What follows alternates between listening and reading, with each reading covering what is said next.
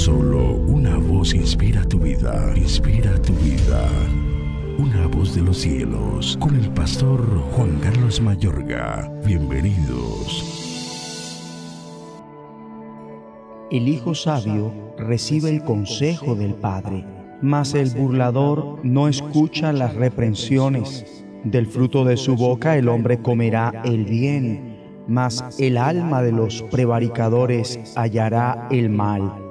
El que guarda su boca guarda su alma, mas el que mucho abre sus labios tendrá calamidad. El alma del perezoso desea y nada alcanza, mas el alma de los diligentes será prosperada.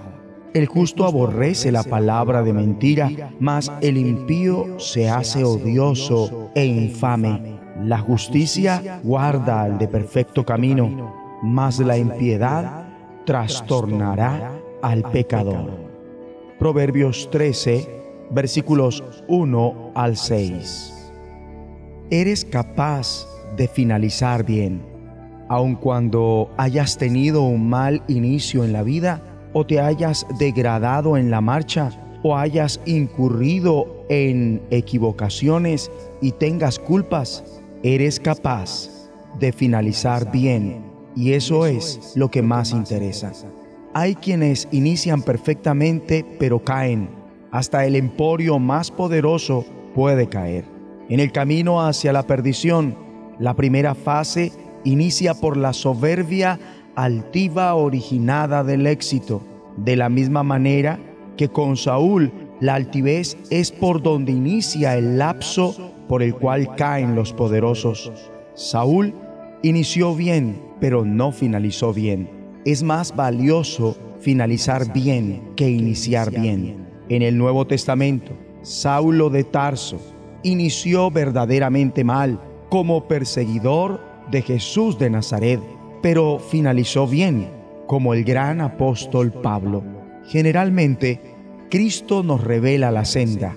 Su vida fue parcialmente corta y falleció a los treinta y tanto años, pero finalizó bien él acabó la obra que el Padre le dio para hacer. Amable oyente, esta debería ser tu ansia y pretensión en la vida, desear acabar la obra que Dios te ha dado para hacer. Mi amigo y amiga, ¿cómo ser capaz de estar convencido de que terminas bien? El escritor de Proverbios nos incentiva a abrazar el enfoque por mucho tiempo y mantenerse en la senda de la justicia donde se halla la vida. Por ese camino se evita la muerte. Esquiva la tentación de enfocarte únicamente en el aquí y el ahora y procede con la óptica de la eternidad. ¿A qué se iguala una vida justa? Recibir el consejo de los padres. El hijo sabio recibe el consejo del padre, mas el burlador no escucha las reprensiones. Honrar a los padres es una de las prioridades de Dios. La vida en familia y la buena crianza de los hijos son fundamentales. Guardar su boca. El que refrena su lengua protege su vida, pero el ligero de labios provoca su ruina. Jamás se apreciará adecuadamente el valor de tus palabras y de controlar la lengua. Ser diligente. El diligente ve cumplidos sus deseos. Laborar es una bendición. Llegar al éxito demanda, sin dejar de darle la preeminencia a Dios, laborar fuertemente con una constancia diligente. Y en un dado caso, sin importar el fracaso. Importante no perder el entusiasmo, amar la verdad. El justo aborrece la mentira. Debemos detestar la deshonestidad y amar la verdad. Ser intachable. La justicia guarda al de perfecto camino. El intachable reconoce, restituye y mejora cuando falla. El de perfecto camino es honesto, genuino y auténtico. Es lo opuesto de la hipocresía.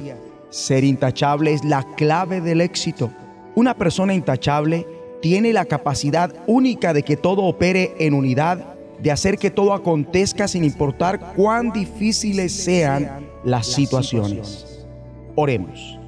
Padre Celestial, ayúdame a ser sabio, a honrar a los padres, guardar mi boca, ser diligente laborando fuertemente sin dejar de darte en todo la preeminencia. Ayúdame a decir la verdad y a vivir una vida intachable. En el nombre de Jesucristo. Amén.